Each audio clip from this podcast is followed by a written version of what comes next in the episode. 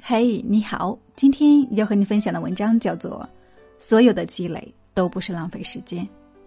比尔·拉福是美国著名的企业家，从小他就立志要做一名商人。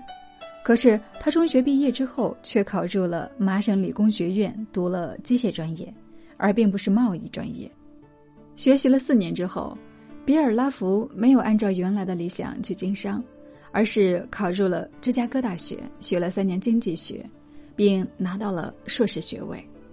接下来，他还是没有投入商海。当时，他的父亲是一家公司的高管，他没有干涉儿子的选择。他认为，做一名成功的商人需要学习的地方有很多。比尔·拉福从大学毕业之后，又花费了三年时间学了法律，之后考上了公务员。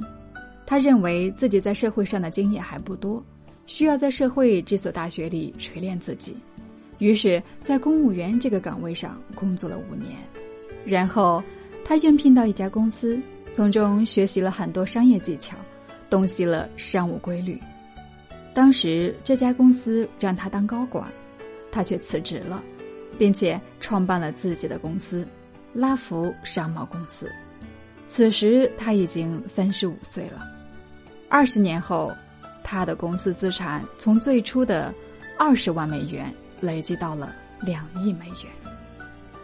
在比尔·拉福来中国访问期间，他接受了记者的采访。他说自己之所以能够成功，是因为父亲最初给他制定了一个生涯设计方案。这个生涯设计方案是这样的：工科学习。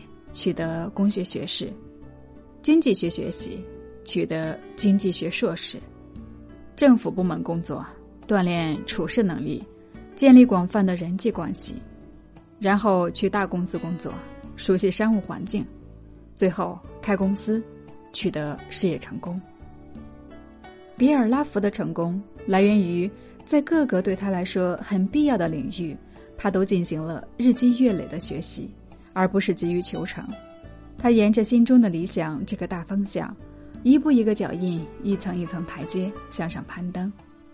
在大学里，比尔·拉福除了学习机械专业，还涉猎了化工、建筑、电子等各个方面的知识。毕业之后，他学习经济学，掌握了经济学知识，明白了商业上的很多规律。学习法律对于他以后经商也有很大的帮助。之后。进入公务员行业也是和社会打交道的过程。后来进入一家公司工作，也是为了创办自己的公司做准备。